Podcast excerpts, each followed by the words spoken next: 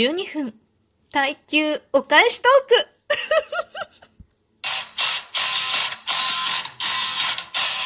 今日もなるようになるさ。こんにちは。アラフォー母ちゃんこと冬木玲です。この番組は私冬木玲が日々思うこと、本の朗読や感想など気ままに配信している雑多な番組です。そう。今回は最初に宣言しました。お返しトークです。無駄話はせずに、お返しトークです。早速行きます。みんなの父さんザッキーさんから美味しい棒とともにいただきました。この度は秋の収録ピンク祭りご参加いただきありがとうございました。いや、こちらこそありがとうございます。ちょっとかなり前になってしまいましたが。絵本の読み聞かせ、子供が小さい頃よくやっていました。大体途中でこちらが寝落ちしてしまいましたが、そうなんですよね。これ、私も子供を寝かせようと思って読み聞かせをするんだけれども、一回も寝たことがありません。誰一人。絶対これ親が先寝ちゃうのよね。もう旦那が読み聞かせしてるやつをさ、こうちょっと旗で見てるとさ、もうすっごいおかしくって、もう寝てるわけよ。読んでる間に。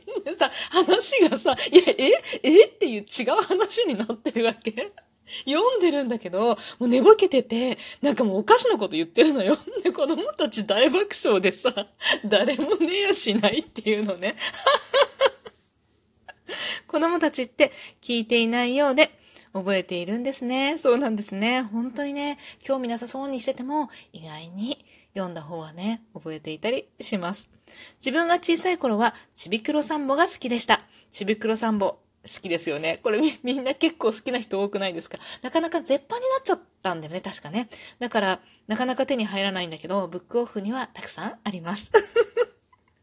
特に虎がバターになったところが大好きでした。そうですよね。これ、ちびくろサンボって子供たちにも聞いたら、やっぱり覚えてるのは、あのバターのやつでしょ？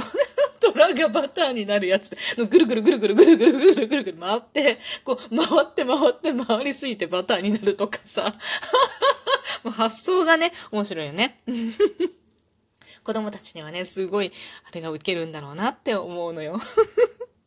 妻が絵本好きで、家にたくさん絵本があるので読んでみようかな。大人になったらね、ぜひ読んでみてくださいね。大人になったらね、この、なんか、絵本の良さが私は余計にわかるようになった気がするっていうかもう昔にね、絵本読んでもらった頃の記憶っていうのは全然ないんだけれども、だけど、なんだろう、年を取るごとにさ、絵本いいなって思うんだよね。なんか物語の絵本の良さというか、その深みがわかるというか、なんでしょうね。絵本ってやっぱすごい深いんだなって思う。単純なようでいてね、すごい深いんだなって思います。本日8日、もうこれもうだいぶ前の話ね。21時から大抽選会ライブします。このピンク祭りっていつも終わった後に、抽選会終わった後じゃないな、その時かな。違うな。終わった後だ。に抽選会をライブでやってるんだよね。で、これいろんな人があの出資してくれて、で、いろんなものが皆さんに当たるんだけれども、ありがとうございます。今回も Amazon ギフト券いただきました。次のね、本の資金とさせていただきました。ありがとうございます。次回もまた声掛けさせていただきますので、よろしくお願いします。というわけで、こちらこそよろしくお願いします。今あれですね、あの、過去の収録トークでエントリーできる、なんだっけ、収録文化祭だっけ？やってますね。私ちょっと今回も全然手が回らなくて。エントリーしてないんですけれども、あのー、多分、明日、明日まで、明日まで、今日もそう、明日も、8時からやってますね。私アーカイブで一番最初の生活部の各クラブごとみたいな感じになっててね、生活部の配信だけ今聞かせてもらってるんですけれども、だっていろんなね、科学部とか、教養部とかね。昨日教養部だったかな。なんかね、そういうのを、なんて部活、部活ごとみたいな感じに、こう振り分けして、ジャンルごと？みたいな感じで振り分けして、なんかライブでね、収録を流して、みんなで聞いているみたいです。私は、こう、どうしても、こう、リアルタイムでね、参加できていないので、まあ、後でアーカイブをお風呂に入りながら私の怖さ対策でよく聞かせてもらってたりするんですけどね。ありがとうございます。というわけで、さっきーさん、ありがとうございました。そして、もう一つ、タカさんからいただいております。大好きとともにいただきました。ありがとうございます。レイさん、こんにちは。僕の拙い収録を聞いてくださりありがとうございます。わーんって、拙くはなかった。拙くはなかった。本当に。むしろ、あの、すごいお上手だったと思います。リスナーさんって大体さ、こう、すごい隠れた能力持ってますよね、皆さんね。実はなんかめちゃめちゃ歌が上手かったりとかね。本当に。なかなかね、こうみんな、こう、トーカさんみたいにで目立って出てこないですけどね。何かふとやると、なんかすごいことやってたりしますね。のある、なんだっけ、鷹は爪を隠すっていうからね。そういうことよね。宣伝までしていただき、嬉しいやら恥ずかしいやら。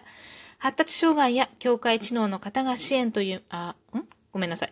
発達障害や境界知能の方が支援という名目で作業所で安く働いているのはいかがなものかと思います。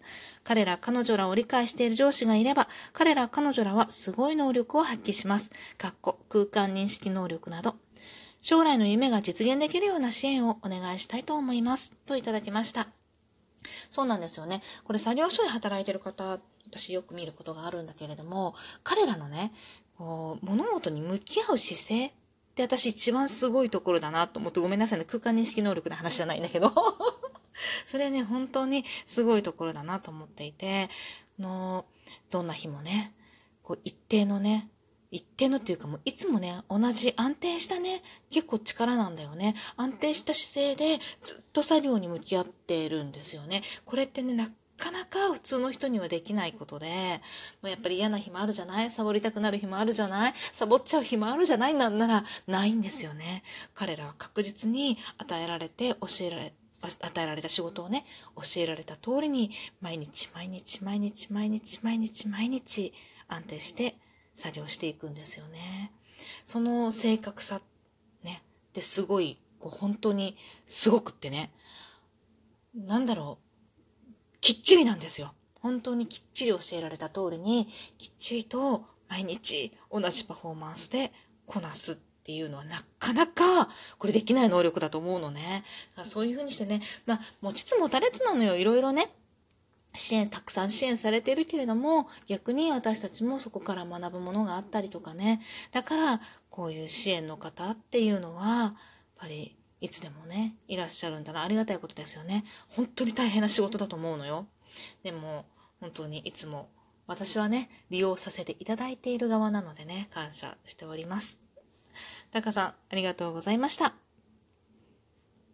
そして、すこやすみさんからもいただいております。ジャック・オーランタンと共にいただきました。ご無沙汰してます。こんばんは。